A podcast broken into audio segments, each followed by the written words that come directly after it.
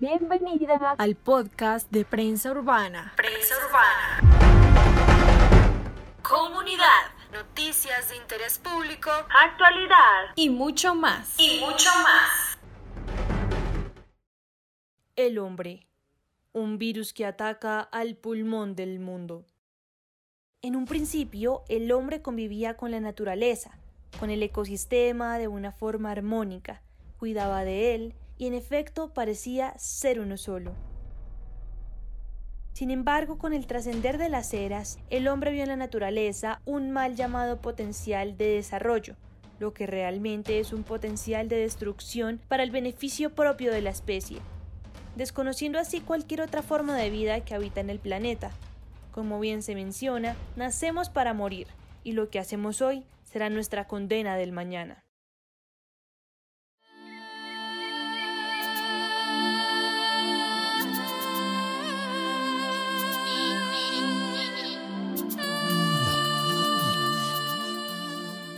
El bosque tropical más extenso del mundo, o como preferimos llamarle, el pulmón del mundo, llega aproximadamente a los 7 millones de kilómetros cuadrados repartidos entre nueve países.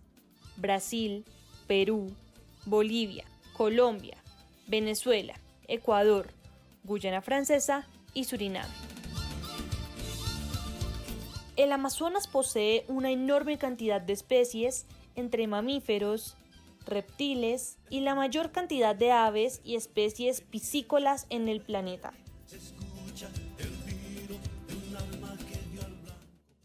La mayoría de los pobladores de la región son descendientes colonos de origen blanco, mestizo e indígena. Las actividades económicas del río Amazonas y su región son la exportación de caucho, madera y por supuesto la pesca. Una de las ventajas de la conservación de la selva amazónica es la fuente de oxígeno y asimilación del dióxido de carbono, la gran cantidad de agua y la biodiversidad.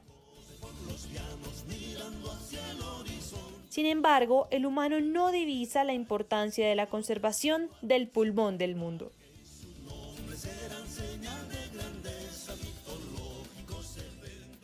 La deforestación ha alcanzado su tasa más alta en una década, pero desde principios del 2020 inició una época de terror para la fauna y flora del territorio.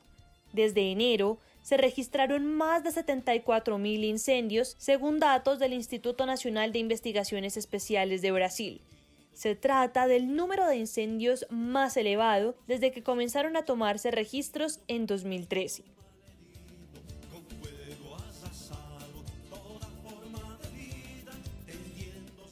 Según especialistas de la biodiversidad, nada está adaptado al fuego en la Amazonía lo que significa que aunque los animales intenten excavar, sumergirse bajo el agua o desplazarse en busca de salvación, perderán la vida por el calor de las llamas o la inhalación del humo.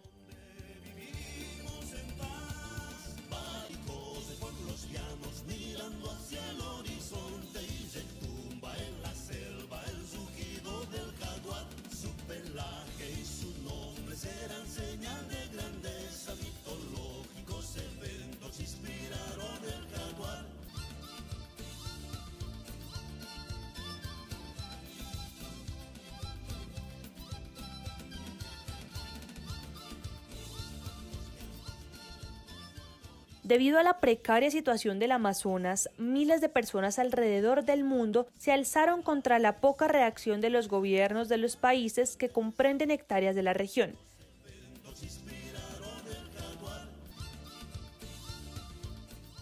Así que organizaciones como Anima Naturalis, Greenpeace y el Fondo Mundial para la Naturaleza diseñaron campañas contra la deforestación y el mal manejo de los incendios por parte de la administración gubernamental.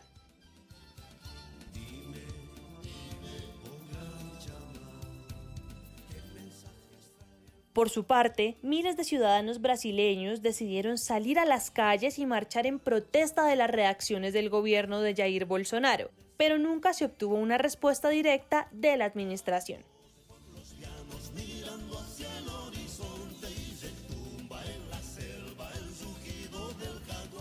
La realidad es que el pulmón del mundo se está quedando sin oxígeno, principalmente por los incendios que en su mayoría han sido intencionados. Además, con la pandemia por el nuevo coronavirus, los equipos de acción rápida han tenido que retirarse y dejarlo a su suerte.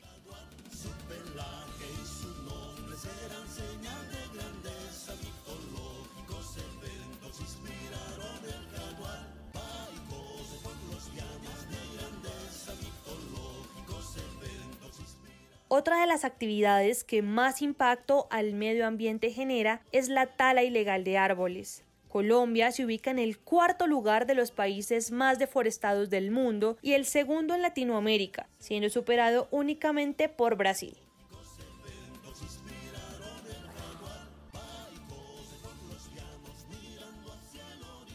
Y es que no solo el conflicto armado ha permanecido en Colombia durante más de 50 años, pues paralelo a esta problemática está el daño al medio ambiente. También son más de cinco décadas las que han transcurrido en combate con los traficantes ilegales de madera.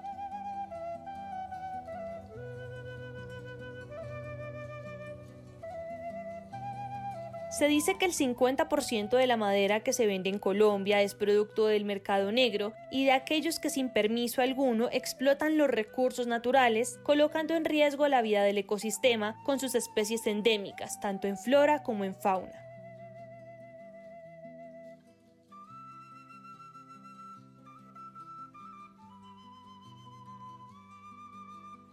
La selva amazónica es una de las más afectadas. Según el Instituto de Hidrología, Meteorología y Estudios Ambientales, IDEAM, en esta zona se pierden cerca de 145 mil hectáreas de bosque al año, cifra que aumenta conforme avanza el tiempo.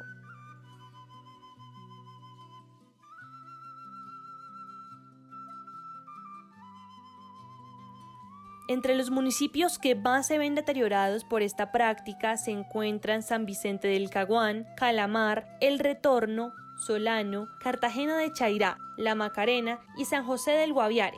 Allí, además de la deforestación, se denuncian otras problemáticas como el abandono estatal y la pobreza.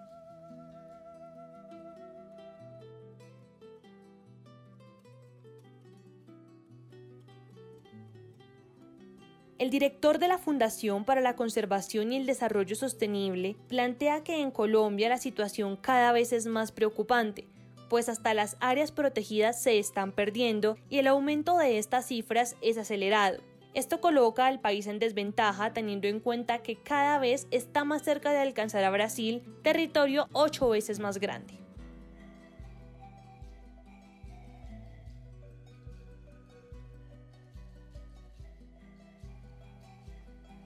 A la pobreza, falta de recursos y deforestación de las zonas verdes del Amazonas colombiano se suman las áreas desprotegidas por el gobierno nacional tras la firma del acuerdo de paz en 2016.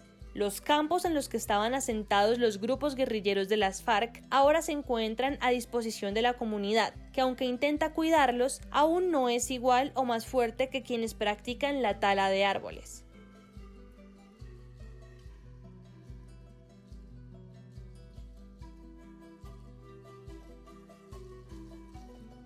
Pero, ¿qué dicta el más reciente reporte? Para mayo de 2020, según un estudio del Instituto Nacional de Investigación, el incremento de contaminación por CO2 aumentó un 65% respecto al mismo tramo del año en 2019, llegando así a 74,4 millones de toneladas de dióxido de carbono.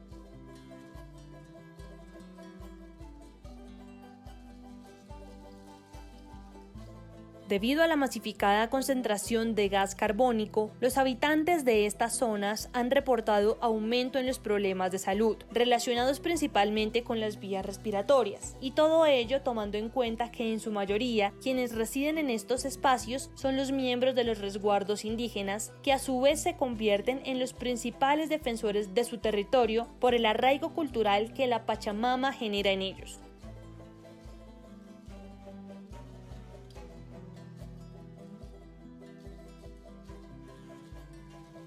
La tala de árboles es una práctica existente pero no reconocida que en Colombia es naturalizada y no se le presta atención. Los bosques, parte de la riqueza natural del país, van perdiendo su color verde para cambiarlo por el café de la madera.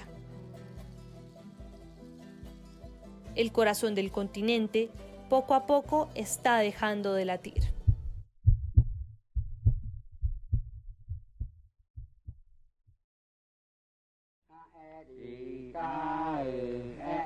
Según Mongabay, para el 2018, el 70% de la deforestación en Colombia ocurrió en la selva amazónica. Esta cifra corresponde a 197.159 hectáreas deforestadas, de las cuales el 20% radica en los municipios de San Vicente del Caguán y La Macarena.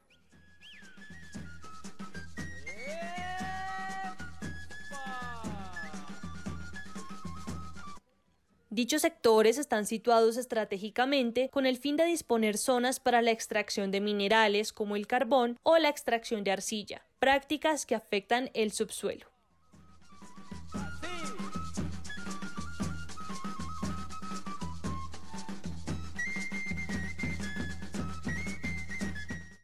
Usualmente las empresas que llevan a cabo la deforestación van de la mano con aquellas organizaciones que aprovechan el terreno para la extracción de minerales y carbón.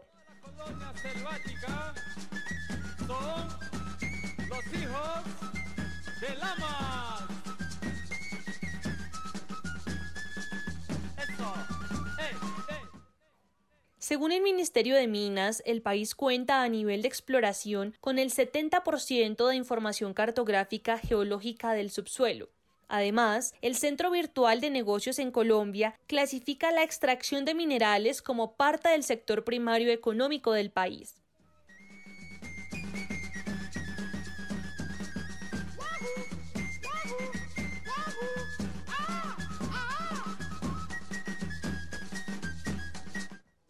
Esto pone en perspectiva que la extracción de carbón y arcilla en zonas deforestadas son de fácil explotación y comercialización, lo que conlleva no solo a un detrimento de los bosques en el país, sino a un deterioro del subsuelo, que a futuro puede ocasionar que no crezca de nuevo la vegetación en la zona.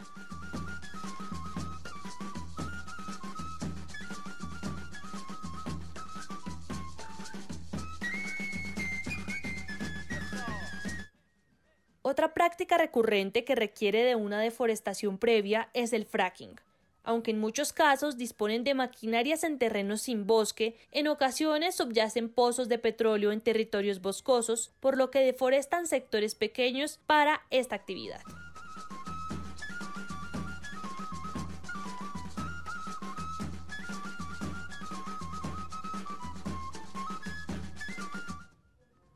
Este fenómeno, que está orientado a la extracción de petróleo, es una práctica que altera gravemente el subsuelo, lo que deja zonas infértiles que alteran gravemente el ecosistema en el país, como se observa en la foto.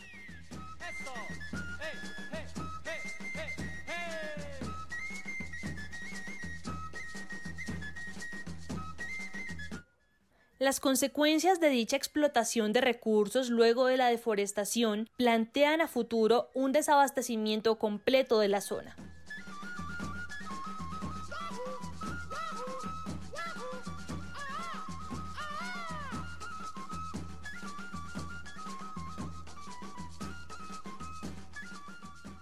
Además, imposibilita los terrenos para un renacer del ecosistema que ha sido alterado, pues los bosques dependen en gran medida de las condiciones del subsuelo para sobrevivir.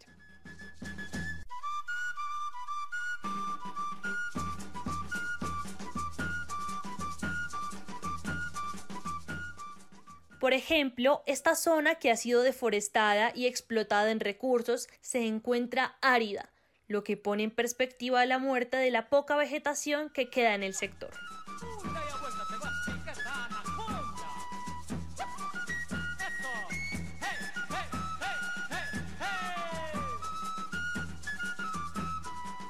Solo cuando la tierra no tiene más jugo por dar, consecuencia de la tala, la explotación de recursos y la quema. Es en ese momento cuando el hombre deja crecer la hierba y aparece con la ganadería.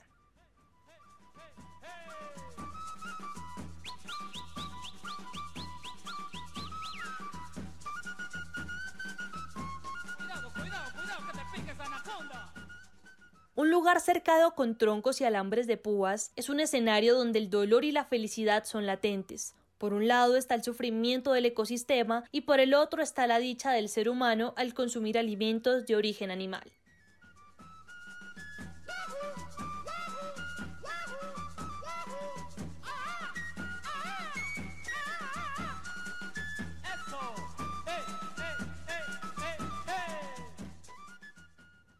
Para criar ganado, la inversión es baja, ya que muchas veces las tierras son baratas o están abandonadas. Eso sí, las ganancias pueden ser elevadas. Aunque pasados 5 o 10 años, esas tierras no servirán de nada porque el exceso de pastoreo disminuirá los nutrientes y el suelo estará erosionado.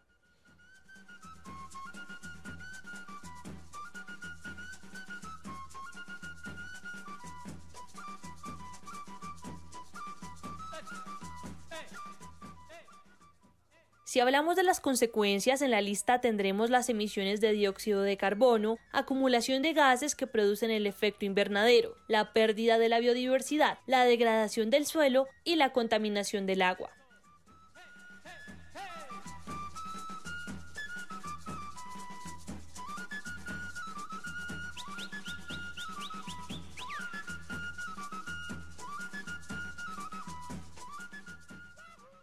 Desde el siglo XIX, la ganadería extensiva se concentró en los ecosistemas de sabanas naturales presentes en varias regiones del país. A comienzos del siglo XX se dieron las primeras importaciones de animales de razas europeas especializadas en la producción de leche o carne.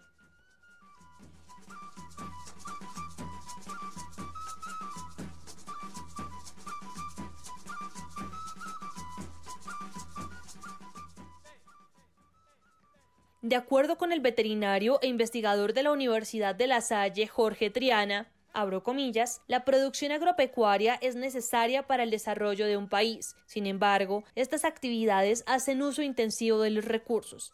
Cierro comillas. Lamentablemente, como asegura él, hay más incentivos para las actividades agropecuarias que los existentes para conservación o simplemente es más rentable producir que conservar.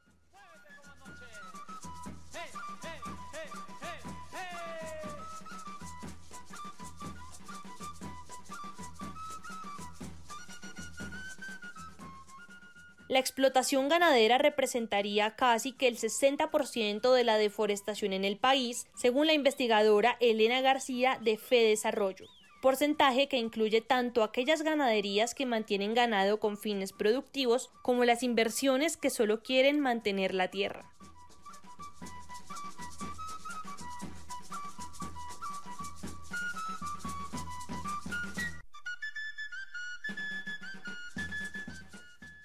Aunque se habla mucho del cuidado del medio ambiente, es claro que los ecosistemas viven una situación precaria, pues al parecer el hombre no se preocupa más allá de sí mismo.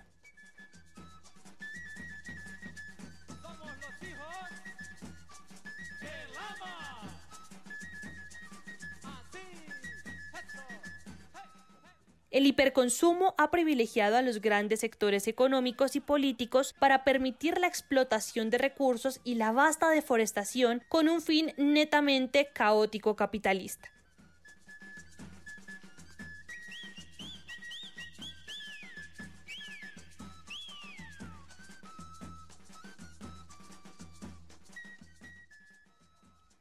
El futuro luce cada vez más distópico el hombre no solo se mata entre sí, sino que mata todo a su alrededor. Entérese de la realidad con una mirada diferente. Siga conectado con Prensa Urbana. Prensa Urbana. Prensa Urbana. Prensa Urbana. Prensa Urbana.